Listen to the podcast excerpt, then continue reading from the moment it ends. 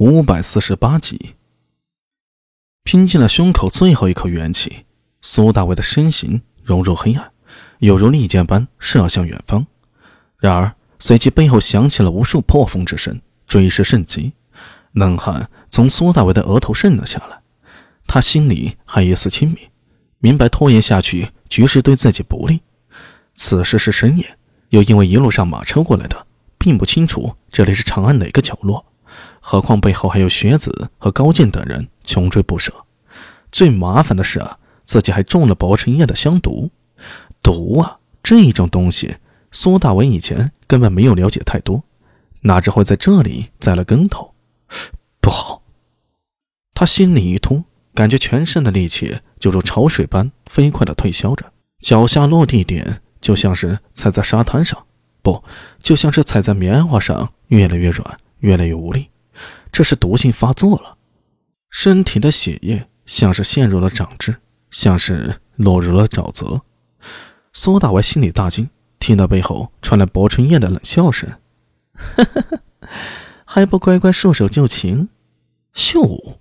就在此时，破风声响起，苏大为脚下一软，身体就是滚了出去，贴地晕头昏脑的，不知道翻滚了多少圈，才勉强站了起来。前方一堵高墙拦住了，原来慌不择路之下，居然钻进了一条死胡同里。如果是平时，轻身一个纵跃就能翻过去，但是此时对他来说却是千难万难呢，连想奔跑的力气都用完了。心里苦笑着，他缓缓转身，一只白色的羽箭如狗尾巴草一样钉在地上，尖尾突刺的嗡嗡颤动。远处，巫女学子把手中的弓缓缓放下。显然这一箭是他放的，他用的弓不是惯用的东瀛大弓，大概是从新花郎那里借来的，否则刚才这一箭必然射中了苏大伟的背心呢。薄春燕与高健、舒先生等人已经追了上来，这时候他们反倒不急了，一个个带着胜券在握的笑，缓缓逼近。死胡同背后和两面都是高墙，又有这么多人围了上来，无论是谁都不可能逃走。这里啊，就是绝地了。好险！如果不是先中了我的红手酥，只怕真的被他逃掉了呀。薄春燕舔了舔嘴唇，眼里的光芒闪动着。但是中了红手酥还能跑这么久，此人体力气脉悠长，绝非无名之辈呀。高见目光冷厉，他到底是什么人？舒先生冷笑一声，大步上前：“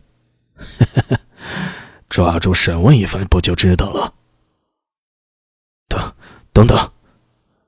苏大伟突然开口道：“我有一个问题。”舒先生脚步微微一顿，回头看向高健，却见他身侧的薄春燕娇笑道：“ 哦，你有什么问题啊？”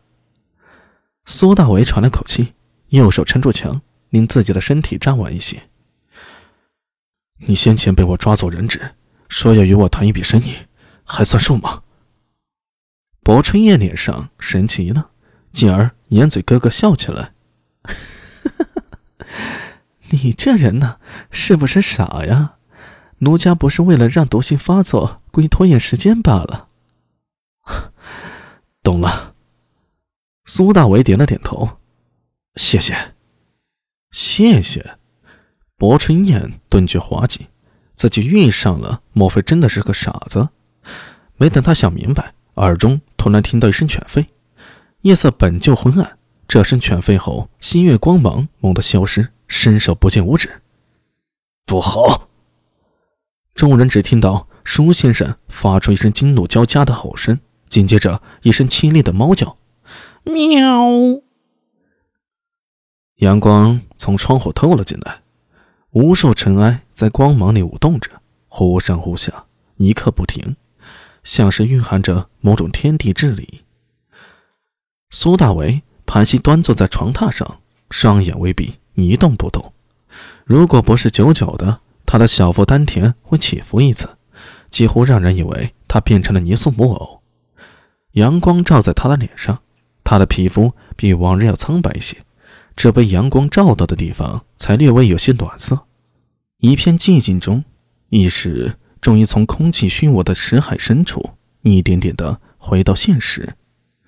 当意识恢复清醒时，昨晚经历的一幕幕如电影般从头脑里划过。